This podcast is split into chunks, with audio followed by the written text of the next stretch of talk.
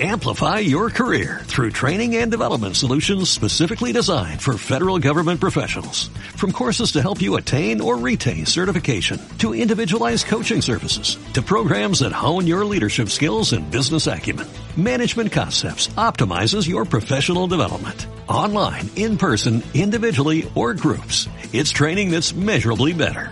Learn more at managementconcepts.com. That's managementconcepts.com.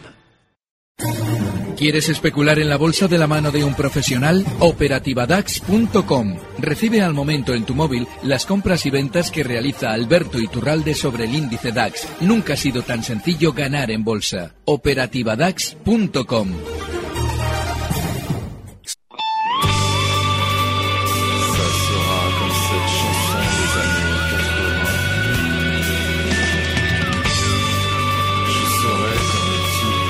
Mercado Abierto con Laura Blanco.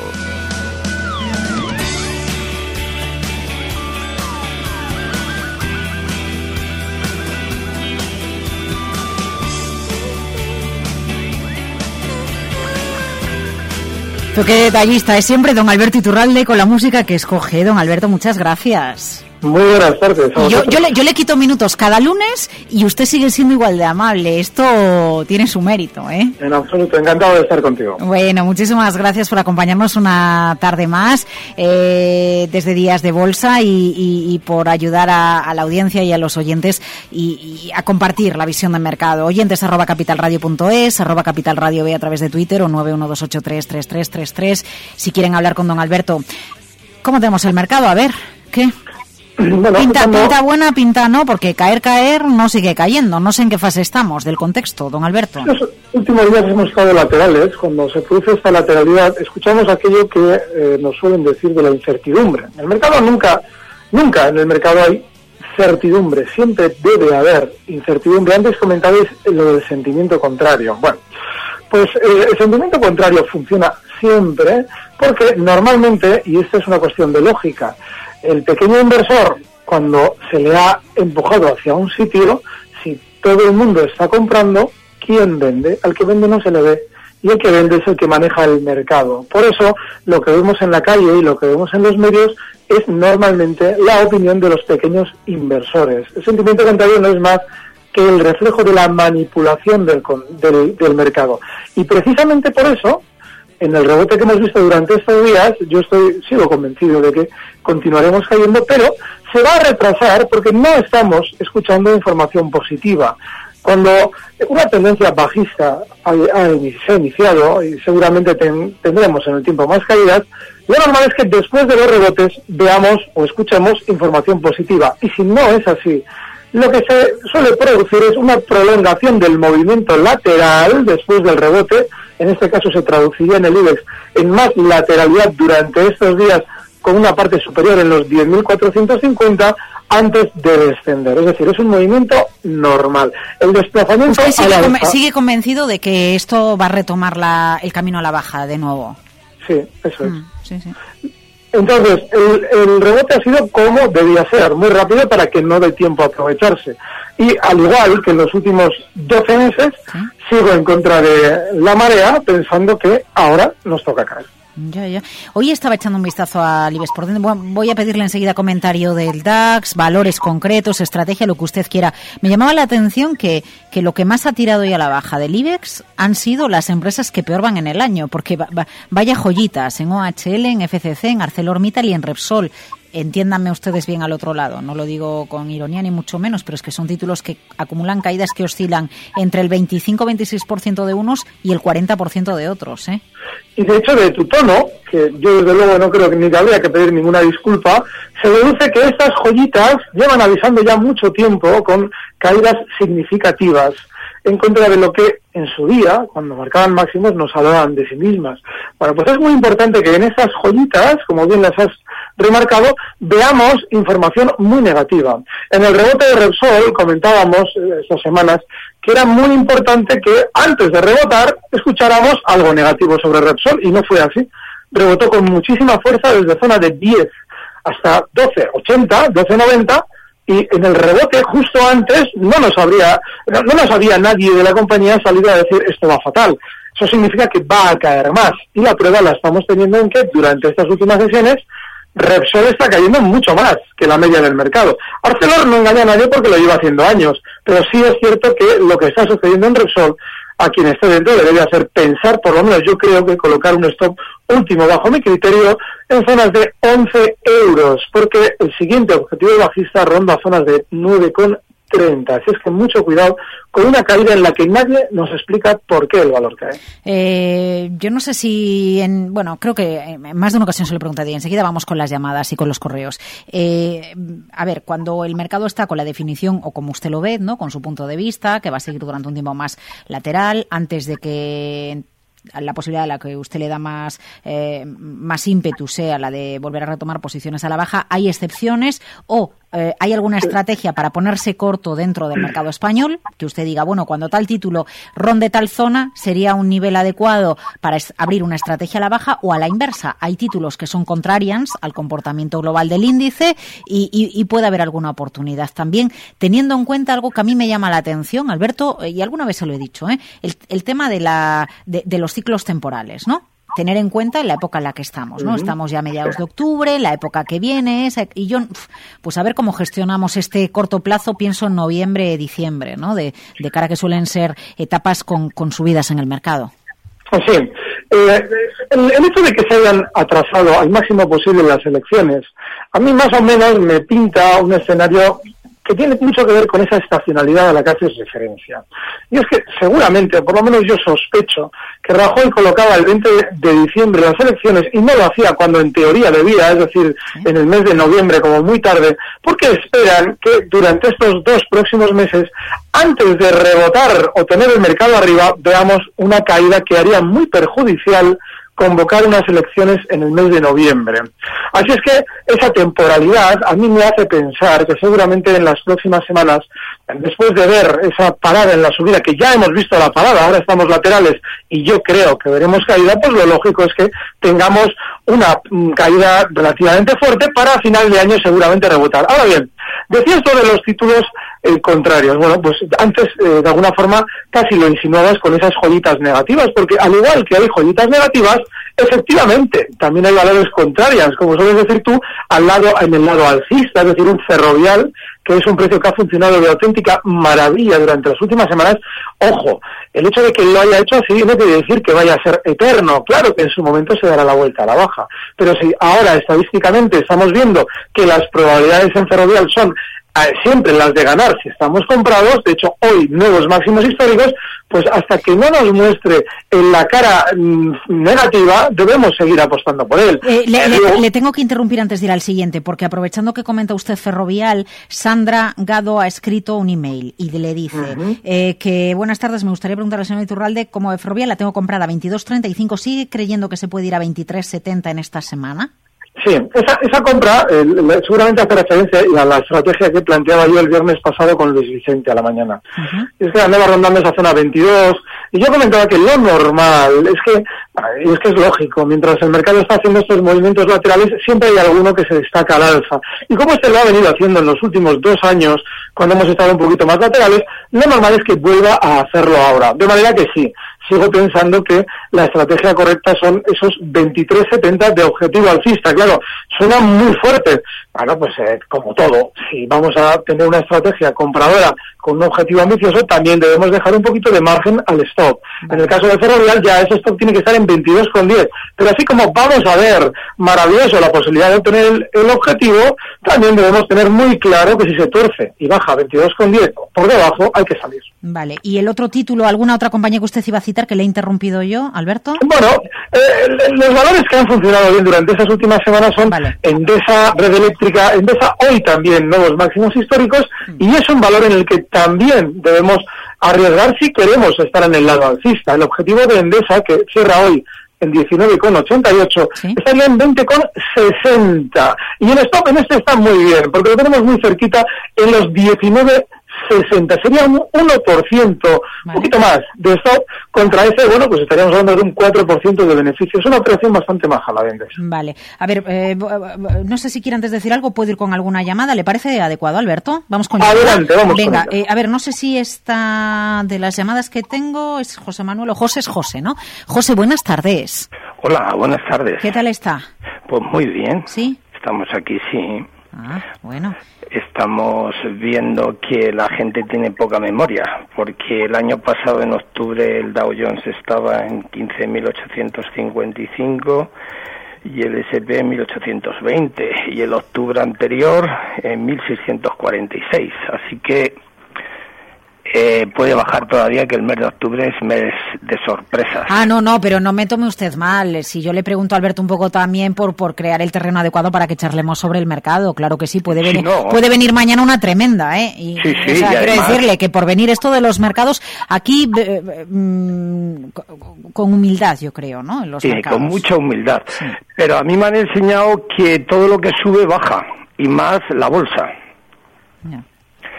Mi pregunta para el señor Iturralbe era, eh, yo ahora estoy comprado en el DAX, aunque parezca mentira, y entonces me gustaría que analizara si realmente el DAX eh, eh, rompe esos 11.224, hasta dónde se podría ir y una buena posición para ponerse en corto. Esa era mi pregunta. El, movimiento del DAX, lo que nos ha demostrado en el rebote de las últimas semanas, es que en realidad los niveles no se van a romper de una manera diáfana, es decir, eh, he superado este nivel, me voy a este otro. ¿Por qué? Porque ya ha vuelto a moverse lateral durante estas últimas sesiones y lo normal es que esas superaciones sean un auténtico campo de minas.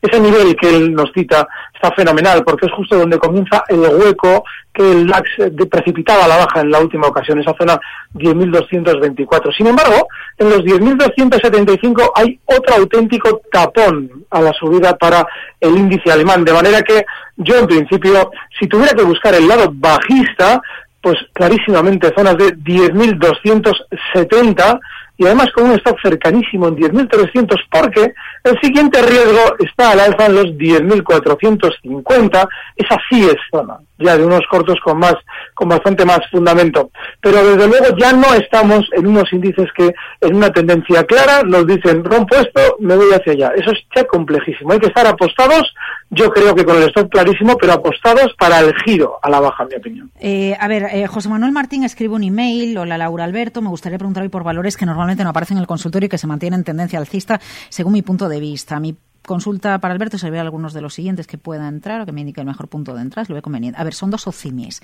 Axiare, cierto es que ni hablamos de Axiare aquí, y otra es Merlín. Sí, estuvimos hablando el otro día de Merlín aquí. Yo creo que Merlín eh, también con un comportamiento al alza importante desde que salió a bolsa, creo que de memoria fue en junio julio del año del año 2014, un año y pico cotizando cotizando en el mercado. Merlín quizás sí, Axiare no lo sé, Alberto el problema que tenemos con estos precios es el de los, los volúmenes, y es que es terrible. El recomendar o el comentar mucho de los valores ya los hace en sí mismos peligrosísimos precisamente por ese tipo de, bueno, pues de efecto que el, pequeño inversor, cuando en un momento determinado se está fijando en valores de poca capitalización, puede producir en el propio precio. Si yo soy el cuidador de un valor y de repente veo un martes que todo el mundo me está entrando comprador, aunque yo pensara subir, tengo que tumbar el precio para hacer negocio ese día. Así es que mucho cuidado con este tipo de precios.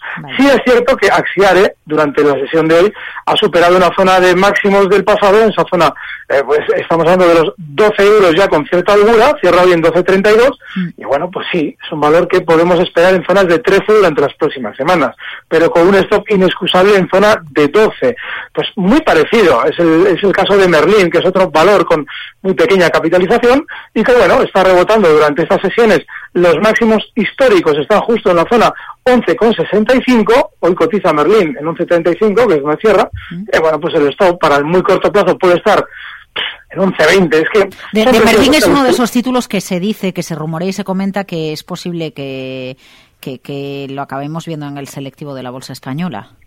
Ya, pues eso es peor todavía, porque normalmente... Y eso no es bueno, eh, a ver, yo, yo, pero yo por llevarle la contraria, Alberto, porque se nos dice, bueno, pues como sea una compañía que esté ahí un poquito en foco, pues atención porque pueden llegar gestores internacionales y entonces incluso... Pregunto, ¿eh? No sé, no sé. Puede, pasar de todo y pueden inventar eh, descubrir el Mediterráneo. Si por poder puede pasar de todo, Laura. Lo que ocurre es que es muy importante tener en cuenta mm. que todo esto llega normalmente desde dentro. Es decir, y no porque, y además es, que, es que la picardía en la bolsa es muy sencilla de detectar, porque con que un periodista de una compañía, solamente un directivo le va a decir, no, no, mira, la verdad es que no tenemos ni idea de lo que va a pasar, pero te voy a decir, ¿eh? no comentéis mucho, pero no os extrañe que en cualquier momento esta compañía entre en el IBEX. el periodista lógicamente ya tiene lo que quiere, es decir, una, una noticia que en un momento determinado puede causar sensación. Y a partir de ahí sirve de correa de transmisión de lo que la propia compañía desea, que es vender títulos a los pequeños inversores que se lo han creído. Así es que sí, puede entrar en IBEX, pueden entrar, puede ser que, no sé, es que pueden ser mil cosas. Podríamos hacer una, una lista de infinitas cosas que pueden ser, pero no tenemos absolutamente nada en la mesa. Y de hecho, cuando un valor va a entrar al IBEX, siempre nos encontramos que fechas después desciende. ¿Por qué? Pues porque los fondos de inversión tienen que comprar masivamente para replicar al IBEX y eso lo tiene que vender el núcleo duro de la empresa. Con lo cual hay que tener cuidado con las entradas al IBEX. Bueno, muy interesante. ¿Y puedo ir con la siguiente llamada, Alberto, o le quedaba algo por Dispara, sí, vamos. Eh, a ver, Denia, José Manuel, buenas tardes. Hola, buenas tardes. Díganos. Mire, eh, era preguntarle, eh, mañana es el final de la, de la OPA de Avertis. Y yo tengo 833 títulos. hay que acudir, ¿no? A la, a la, a la, a la OPA porque nos ah, dicen que eh, el dinero que nos dan es la, por acciones a 15,70. Eso quiere decir que yo tengo derecho a, a esas 833 ah, acciones o cómo funciona eso. Es que no lo, no lo llego a entender. Ya, ha estado hablando, ha estado, bueno, que, que hable Alberto, le iba a preguntar si, se ha estado hablando con, con, bueno, con el banco con el que usted trabaje, con la firma con la que usted trabaje, para que le explique lo que tiene que hacer o no. No, es que ellos simplemente envían que si quieres acudir, pues que, que lo digas. Y si no es que ellos, ah, pues, ah, no acudirán. Simplemente. Mm, bueno, en principio yo no le puedo dar esa información porque desconozco los pormenores de esa operación de capital. Normalmente en todas las otras yo acudiría, precisamente porque, bueno, por mi experiencia, ¿eh? no, quiere decir que en este caso vaya a ser así, porque Avertis es uno de los precios más alcistas de la historia de la bolsa española. Entonces, bueno, pues eh, puede ser que en este precio no suceda lo de toda la vida, que es que una vez que se ha producido la OPA, el valor desciende. Como lo está haciendo, como se ha preparado esta especie de operación extrañísima de, de, salida de capital del mercado, no sé lo que, están preparando ahí, se ha realizado en medio de la tendencia alcista, yo estoy tremendamente desorientado de cómo puede acabar esa operación de capital. Así es que yo sí que saldría, pero no le puedo decir lo que va a hacer el precio porque sigue alcista. Eh, a ver, eh, no sé si está José Manuel al otro lado del teléfono o ha colgado la llamada. Eh, a ver, lo voy a decir despacio. Hay una oficina del accionista eh, de Avertis. Entonces, yo lo que le recomiendo es que esta misma tarde, porque con la hora que es seguro que aún están allí, eh, en la oficina, y llame usted y pregunte, están en Barcelona y le voy a dar dos teléfonos. A ver, 902 30 10 15, 902 30 10 15 es el teléfono de atención al accionista de Avertis, o otro teléfono que no es 902 93 230 5000 93 2 30 50 00 y llame usted y las dudas que tenga las pregunta porque para eso están los servicios de atención al accionista de las empresas que le aclaren que sí que no que pasa que pues todo que me parece que para, para eso está esta gente trabajando en ese departamento. Eh, a ver don Alberto eh, a ver es que tengo aquí correos. Parece que las manos fuertes no dejan que Lufthansa suba a 13.90 cree que subirá o le pondría unos cortos bueno el problema de Lufthansa es que hay un problema y es que dice el bueno, las manos fuertes no dejan efectivamente. Las que manejan y dejan de manejar son las manos fuertes. Ahora bien, pero el ha cerrado en máximos de la sesión y la zona que tiene de resistencia no es un punto tan preciso quizás como pudiera aparecer en esa zona 1390. Tiene por arriba también muchísima eh, zona de resistencia en 1410. Toda esa franja 13.90, 14.10, divide una cantidad enorme de enganchados en el valor y seguramente aunque veamos superar la zona 13.90, tampoco debemos esperar grandes glorias para Lufthansa. Así es que la zona 14-10 también va a ser tremendamente difícil. Y efectivamente, una mano fuerte o un núcleo duro de una empresa sabe exactamente dónde está todo el mundo, porque están, simplemente tienen que contar las acciones que no están en sus manos y cuál es el precio medio. Y esa zona 13.90, 4.10 es una zona tremendamente conflictiva. Eh, no sé si hay algo en el mercado que, además de los títulos que ha citado, ¿eh? pues el caso de Ferrovial, el caso de Enagas, Endesa, Endesa sobre todo, Endesa también. ¿Quiere citar algún título más antes de que antes de que nos despidamos? A ver, Roberto también le ha escrito un correo, ¿eh? Día, entrar con stop 5.8, Amadeus para entrar y un valor que recomiende de España o de Europa. Bueno, el caso de Día, sí, siempre y cuando tengamos ese stop. Yo creo que es un precio que de aquí a unos meses recortará bastante. Ahora bien, no nos debe extrañar que antes de hacer ese recorte pueda tener otro, otra pequeña alegría alcista a zonas de 6.20, pero el stop en 5.80 inexcusable. Cita Amadeus, sí, es uno de esos precios eh, esos contrarians que sueles decir tú, bueno, pues sí, esos, esos valores que están funcionando eh, al margen de la tendencia normal de la mayoría de los valores y, lógicamente, a la hora de especular alcistas, debemos elegir estos valores cuando el mercado está como está. El stock en Amadeus 38 y otro de los que podemos tener metidos en el cajón de la cartera para no mirarlo todos los días es Logista, así como Red Eléctrica. Esos serían los cinco valores los que hemos citado en DESA, Ferrovial, Amadeus, Logista, red eléctrica, los que yo ahora mismo en el mercado español veo mejor. Bueno, eh, y le vemos a usted bien y el viernes le volvemos a escuchar con Luis Vicente Muñoz. Qué detalle eh, que haya escogido a los piratas para acompañarnos hoy, don Alberto. Es que es usted tan detallista. Muchas gracias, ¿eh? Un abrazo, Laura. Un abrazo, cuídese. Hasta luego, gracias. Recibe al momento las operaciones de Alberto Iturralde vía SMS en tu móvil. Operativa DAX.com.